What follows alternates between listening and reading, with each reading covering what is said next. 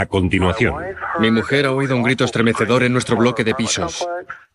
la alumna de un colegio mixto desaparece y la policía sospecha de un acto criminal. Fue muy descarado. Podría ser un mirón. Podría ser un ladrón de coches. Un testigo cree ver el coche de la víctima, pero no distingue bien al conductor. Ese tipo no apartaba la vista del retrovisor. Mirábamos a la gente que andaba por la acera y nos preguntábamos si alguno sería el asesino de Julie. Durante ocho años, el misterio queda irresuelto, hasta que unos zapatos y una llamada telefónica arrojan luz a un caso muy complicado. No me pareció que fuera un crimen común y corriente.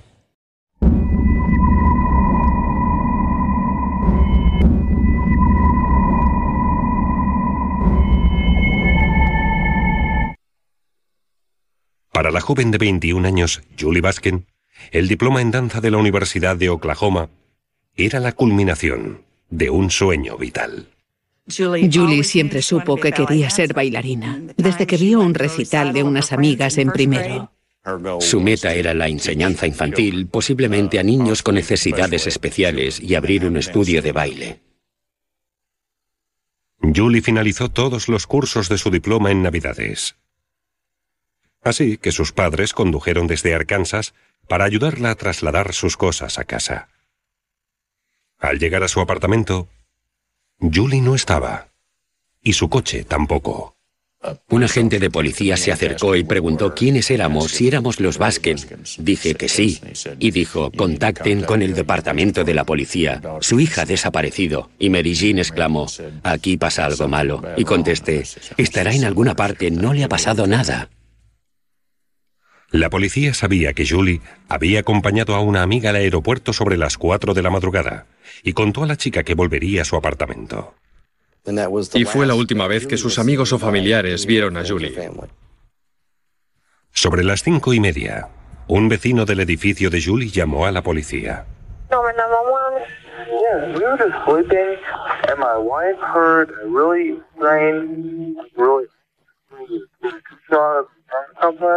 Number 911. Yeah, we were just sleeping, and my wife heard a really strange, really shot complex. Do you see anything outside? Uno de los vecinos oyó una voz de hombre gritar, Calla, sube al coche. Y varios vecinos oyeron gritar a una chica. Uno de los vecinos oyó un coche alejarse del lugar. Creo que el grito que denunciaron al departamento de policía de Norman esa madrugada probablemente era el grito de Julie Baskin. No puedo probarlo, pero así lo creo. Doce horas después de su desaparición, el cuerpo de Julie Baskin fue hallado a orillas de un lago, a unos 24 kilómetros de su apartamento. Estaba en el agua hasta la cintura. Tenía las manos atadas a la espalda con unos cordones. Le habían disparado una vez, a modo de ejecución. La herida hecha por el tiro en la nuca era muy clara.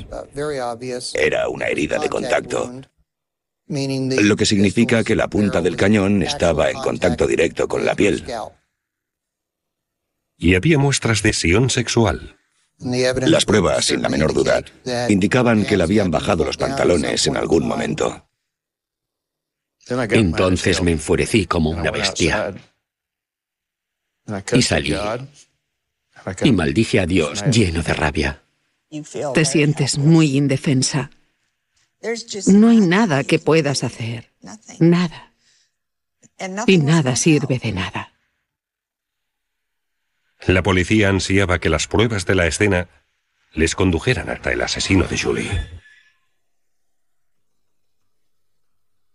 Julie Baskin tenía muchos amigos en la universidad. La policía entrevistó a tantos como pudo para ver si alguno les daba información de utilidad. Julie era amiga de muchos chicos, pero no eran novios. Y digamos que no creo que estuviera lista para eso. No creo que tuviera tiempo en esos momentos. Que yo sepa, no tenía problemas con novios, ni tampoco rupturas problemáticas, ni nada similar. La policía encontró el apartamento de Julie perfectamente ordenado, sin signos visibles de lucha. Su coche estaba aparcado en otro edificio, a solo una manzana. Es un poco inquietante descubrir que el vehículo estaba al otro lado de la calle, en otro edificio. Probablemente quien lo hubiera usado lo había abandonado allí. Estuvo allí todo el día hasta que lo descubrimos. La arena roja en el suelo del coche se parecía a la arena del lago donde fue descubierto el cuerpo. Me pareció raro que quien fuera que la raptara devolviera el coche. ¿Por qué? Si cometes un crimen como este, quieres deshacerte del coche. Efectivamente. Pero no te arriesgas a volver a casi literalmente la escena del secuestro. No había sangre dentro del coche, ni signos claros de lucha.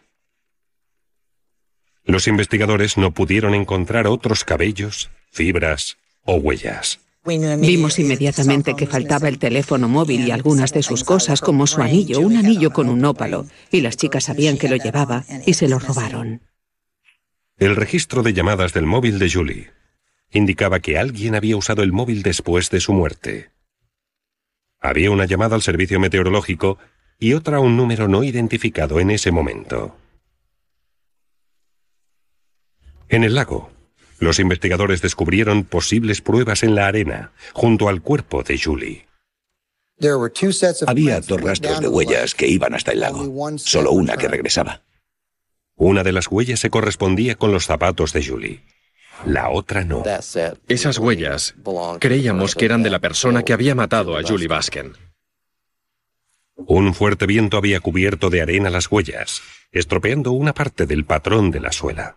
Aún así, los analistas identificaron una plantilla identificable que se correspondían a una zapatilla de correr masculina del número 42. Con la fotografía que mandamos a Nike, pudieron identificar que la zapatilla específica que creían que había hecho aquella impresión en la arena era una zapatilla del modelo Nike Air 2.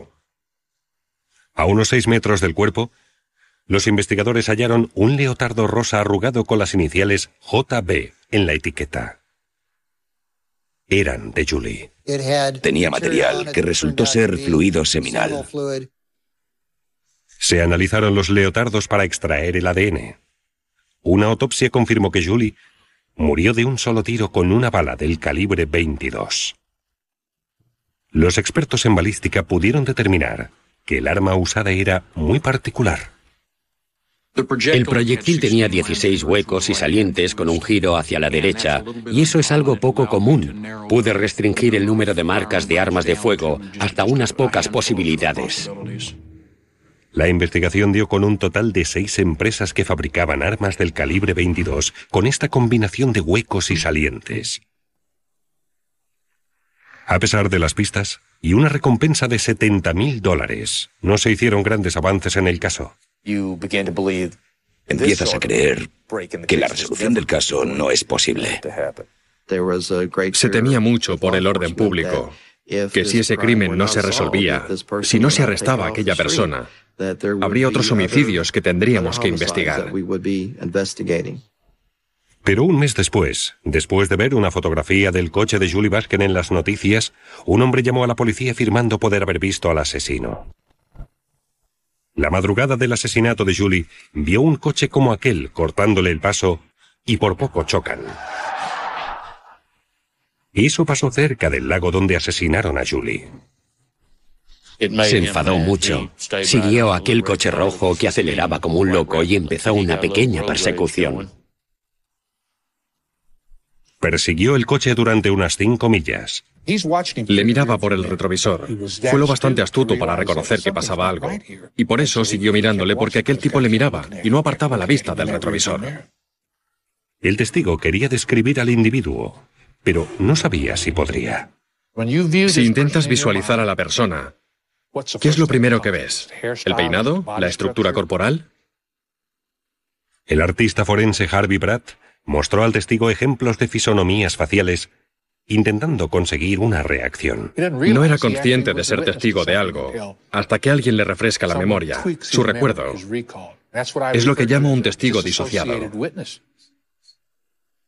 Lentamente, el retrato surgió de un hombre joven, posiblemente universitario, posiblemente hispano, con cabello largo y negro, y corpulencia muscular. Fue importante, y por eso pudo fijarse en cómo era, porque aquel tipo casi choca con él. Recuerdo que me alegré mucho con el retrato, porque soy una persona muy lógica y pensé, es igual que el chico y lo capturarán enseguida porque ahora saben el aspecto que tiene. ¿O no lo sabían?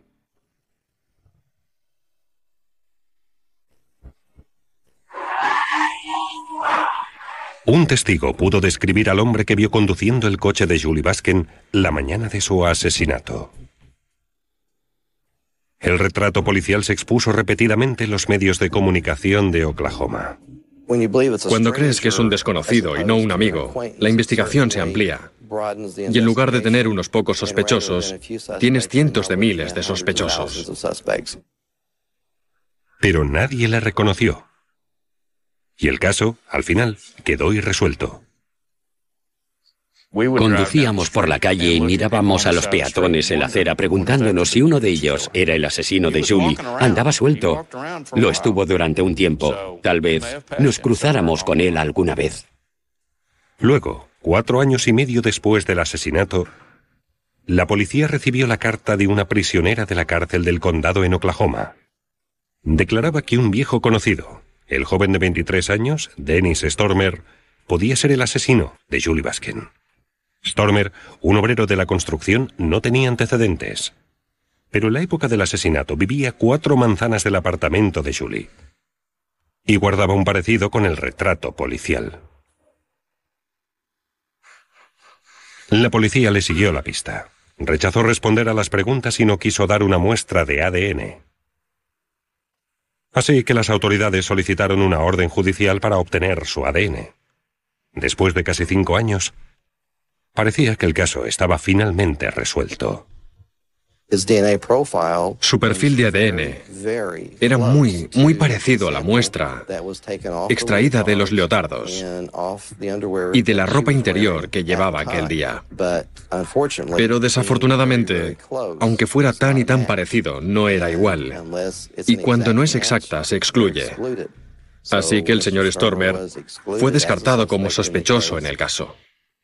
Pero el perfil de Stormer era tan similar que abrió toda una retaíla de sospechosos potenciales.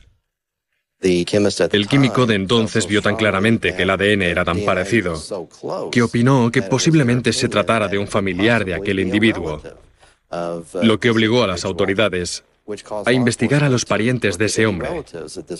Y lo hicieron. El siguiente pariente con vida de Stormer era su hermano. Y su ADN era distinto. De nuevo, el caso quedó abierto. Creo que con el paso de los años y sin tener una respuesta empezamos a aceptar el hecho de que no viviríamos lo suficiente para saber quién había hecho eso a nuestra hija. Los investigadores también ejecutaron una redada de ADN. Pidieron a los hombres que Julie conocía de la universidad y a todos los hombres del barrio con antecedentes que dieran una muestra voluntaria de su ADN.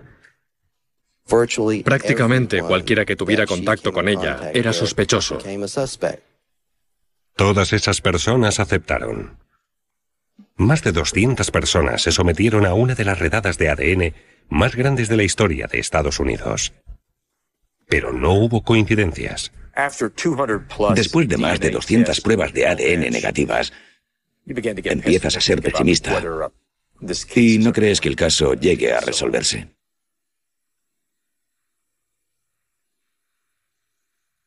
Luego, seis años después del asesinato de Julie, un hombre llamado Anthony Sánchez fue arrestado por la violación de su exnovia. Como sucede con todos los acusados por violación, Sánchez dio una muestra de su ADN para comprobarla. Mientras se hacía, los investigadores advirtieron algunos hechos curiosos del pasado de Sánchez. Primero, cuando Julie Baskin fue asesinada, vivía a un kilómetro y medio del apartamento de la joven universitaria. Cuando la policía investigó a sus excompañeros, uno de ellos, una exnovia, enseñó a la policía su diario del mes en que Julie fue asesinada. Hay una entrada, y creo que es de octubre de 1996, donde escribió, Anthony me ha comprado unas bambas Nike y él se ha comprado el mismo modelo, pero de chico. Sánchez calzaba un 42. Era la prueba de que Sánchez tenía unas zapatillas deportivas de la misma marca y número que las impresiones de zapatilla halladas junto al cuerpo de Julie. Y había otra pista más. Alguien, supuestamente el asesino, había usado el móvil de Julie después de matarla. El número marcado tenía una cifra menos que el teléfono de la novia de Sánchez con la que salía entonces. Una de las novias de Anthony, una joven que vivía aquí en Norman, tenía teléfono en casa. Y ese número aparece en el registro de llamadas del móvil de Julie después de muerta. ¿Era posible que Sánchez hubiera llamado de memoria al teléfono de su novia y se hubiera equivocado por un dígito? Era una prueba circunstancial bastante buena, incluso sin ADN. Finalmente, la novia de Sánchez reveló a la policía que él tenía un hábito insólito. Recibieron información de una de las novias de Sánchez de que él y su padre disfrutaban disparando balas del calibre 22 en la pared de su dúplex. Un vínculo curioso entre padre e hijo. Como habían matado a Julie con un arma del calibre 22, la policía pidió una orden de registro y usaron máquinas portátiles de rayos X para comprobar las paredes del dúplex donde Sánchez vivía con su novia. Cuando no resultó, rasgaron las paredes. De nuevo, nada. Después de que la policía desvencijara el apartamento y lo pusiera patas arriba, el dueño entró y empezó a limpiar. Tenía un aspirador. Lo aspiró todo y al vaciar la bolsa, lo que cayó fue una bala. Una bala del calibre 22. Un test de balística demostró que la bala presentaba las particularidades de la bala extraída en la autopsia de Julie. Finalmente, analizado, el ADN de Anthony Sánchez fue comparado con la muestra biológica del leotardo de Julie. Los resultados no sorprendieron. La mañana en la que la policía llamó para decir que lo tenían, francamente, es un poco confusa. Por supuesto, nos alegramos. Nada nos aseguraba que ese momento llegara algún día. Cuando cogimos el teléfono y oímos que tenían el ADN del caso de Julie, nos sorprendió gratamente. Pero inmediatamente preguntamos, ¿quién ha sido? ¿Le conocemos? Cuando su ADN coincidió con el material biológico de la escena del crimen, Anthony Sánchez fue arrestado y acusado del asesinato de Julie Baskin. Sánchez tenía 18 años en el momento del crimen y vivía a un kilómetro y medio del apartamento de Julie. Por mucho que la familia Baskin quisiera saber por qué, es una pregunta que no podré responder. No creo que nadie pueda, salvo una persona. Hay una persona que puede decir por qué, y solamente una, y es Anthony Sánchez, pero por ahora no quiere hablar. Los fiscales explicaron que Sánchez era un ladrón consumado y que estaba robando regalos de Navidad de los coches aparcados la noche del asesinato. Y entonces vio a Julie Baskin cuando volvía de llevar a una amiga al aeropuerto.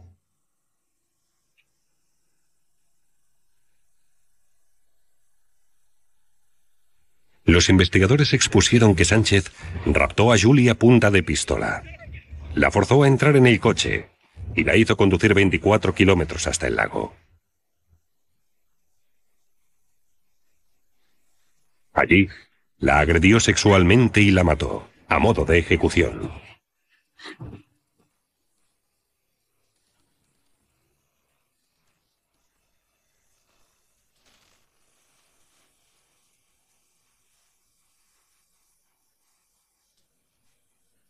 Sánchez dejó su ADN, las impresiones de sus zapatillas Nike en la arena, y después traspasó arena al coche de Julie.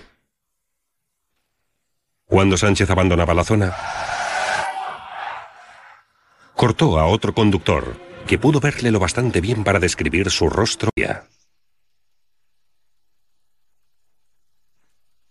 Sánchez usó el móvil de Julie para llamar a su novia. se equivocó por un dígito. De no haberse equivocado, muy probablemente le habrían arrestado a los pocos días. No obstante, las pruebas científicas al final lograron su detención. Dijeron que el ADN que dejó en la escena del crimen condenaría a ese tipo, que lo cogerían. Y lo hicieron. Anthony Sánchez fue juzgado y acusado del asesinato de Julie Basken y sentenciado a muerte. Fue un asesinato sin sentido, de un asesino a sangre fría sin respeto que valga por la vida humana. No necesitaba matar a Julie, pero lo hizo. Y eso es malvado, es muy malvado. A menudo, cuando la violencia es inexplicable, la única esperanza de la familia es la justicia. Cada vez más, la ciencia ayuda a obtenerla. En casos como estos, en los que no hay testigos a excepción del criminal y tu víctima que ha fallecido, no podrían resolverse si la ciencia forense. ¿Cómo justificas un crimen como este? ¿Por qué? No es por dinero, no es un crimen pasional. ¿Por qué? ¿Por qué hacerlo? Solo hay un hombre que puede responder a esta pregunta, y está en el corredor de la muerte de Oklahoma. Nos ha dado una paz que antes no teníamos, antes del juicio. Creo que Julie descansa en paz. Y quizás, tal vez alguien piense que estoy loca, pero creo que Julie descansa en paz porque sabe que estamos en paz. Y lo creo con todo mi corazón.